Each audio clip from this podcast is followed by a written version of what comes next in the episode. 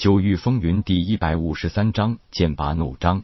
感知的结果让夜空脸色一变，因为夜空发觉来人也灵海境初期强者，而且自己很熟悉那人的气息，想躲避已经来不及了。如果不是掩埋三人的尸体耽误了时间，会有时间远远躲开。不过世上没有什么如果，而且夜空也没有因为掩埋三具尸体而后悔。宁布谷曾经说过，悟道世界里的人最难保守的就是一颗原本生来具有的良知之心。随着对悟道巅峰的追求，一路上见惯了各种阴险狡诈、勾心斗角，让大多数人都习惯于损人利己、不择手段，很少有人会不失去那本有的恻隐之心和良善本性。这也是武道世界最残酷无情的现实。看着已经出现在自己对面的林长风和六皇子江明信，叶空心里忽然有一种对方就是冲着自己而来的念头。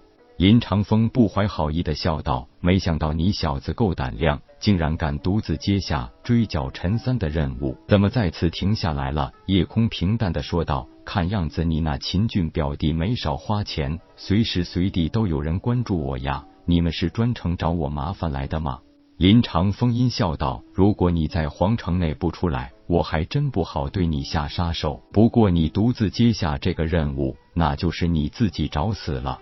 我杀了你，完全可以把账都算在陈三等人身上。”对了，看样子你还没找到陈三吧？不过我很好奇，你哪里来的勇气？一个灵海境初期武者，竟敢追剿一个灵海境中期的杀人犯？夜空道，你难道不知道，足够的利益是可以让人忘记危险的？江明信哼道：“长风贤弟，少跟他废话，直接诛杀他就是了。”他身上的好东西一定不少，我更想早点看看那宁布谷的传承到底有什么了不起。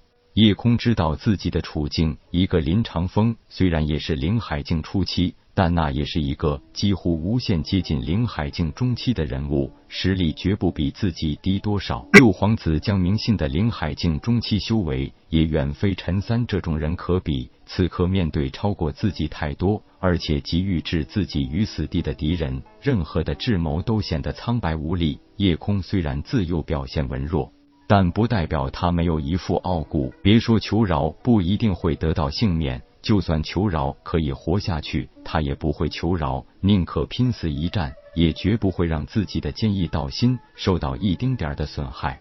没有去调集周身的灵力，夜空知道那不但无济于事，而且还会立即引起对方的警觉。夜空知道很多人都有一个毛病，那就是很喜欢玩猫捉老鼠的游戏，没等敌人进向死亡前的恐惧就杀死敌人。其实那是对敌人的最大仁慈。而很显然，林长风就是这种极其自负和狂傲之人。因为夜空打乱了他最完美的计划，让他的美梦落空。如今面对夜空这只小老鼠，他绝对不允许夜空很痛快的死去。六皇子，您不觉得这么痛快的杀死他，什么乐趣都会没有了吗？六皇子将明信一愣，继而笑道：“虽然本宫也喜欢玩那种猫捉老鼠的游戏，但是更不喜欢夜长梦多。不过看来今天的情况也不会有什么意外了。既然长风贤弟喜欢，那本宫也不妨看一场猫捉老鼠的游戏。毕竟很久没有遇到过这种乐子了。”夜空听着两人的对话，他心里很清楚，林长风最希望戏耍自己来满足他的变态心理。江明信主要就是想得到自己师门的丹道传承，如今反而是江明信更希望自己快点死。而且江明信是灵海境中期强者，自己只有出其不意先伤到江明信，才能震慑住他们，自己也才可能有活路。虽然没有调集真元灵力，但是夜空已经把自己当成了一个死人。只有死人才不会再顾忌什么，也只有死人才更能全力以赴，连自己都不在乎，那也是一种忘我之境。虽然那并不是指点江山的真实含义，不过此刻的夜空能够领会和达到的意境，也只能是这些了。力聚则强，力散则弱，曲直方圆，一点即破。君临天下，一往无我。灵海境初期的修为是很难破开灵海境中期强者防御的，更何况是一个接近了灵海境中期巅峰的强者呢？除了那种意所能带来的极强效果，夜空也没有太好的办法。虽然还没有体会出那种真正君临天下的感觉，但是连死都不怕了，一往无我，也就并不是难事。灵海境初期的修为，并不能作为夜空的倚仗。无极神罡的终极目标，就是把人淬炼成无坚不摧的神器。自己现在就是一件有血有肉、有思想、有意识的兵器，所以有着等同甚至超过灵海境初期巅峰强者的纯肉身力量。现在更能完美发挥一件人形灵兵的威力，何况还有一件肢体的延长，也就是那柄极品灵兵的短剑。在大多数人的印象里，叶空就算想突发偷袭，也会优先选择林长风。毕竟林长风的境界比江明信低，才会更容易得手。可是叶空不那么认为，与击杀陈三等人不同，此刻的林长风一定会防备着自己。江明信反而最缺乏警惕，如果自己一击奏效，就算不能杀死江明信，也会让他暂时丧失战斗力。自己对付起林长风就会轻松很多了。然而就在此时，有人打断了叶空准备偷袭的想法，也让林长风和江明信脸色有些难看。